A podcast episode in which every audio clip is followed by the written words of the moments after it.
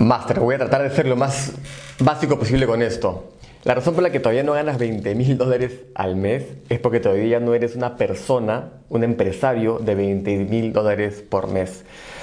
Tienes que construir primero tu ser antes del tener. Créeme que los puntos, la cantidad de líderes, la retención del equipo y todo, toda la facturación es una consecuencia natural de quién eres entonces, si tú todavía no estás siendo esa persona, si tú todavía no estás leyendo, eh, asumiendo los retos, eh, batallando en el campo y, pasando por todas esas circunstancias y aprendizajes, es porque todavía no estás siendo. Y mientras no seas, no vas a tener. Entonces hay que mirar hacia adentro más que mirar hacia afuera, maestro.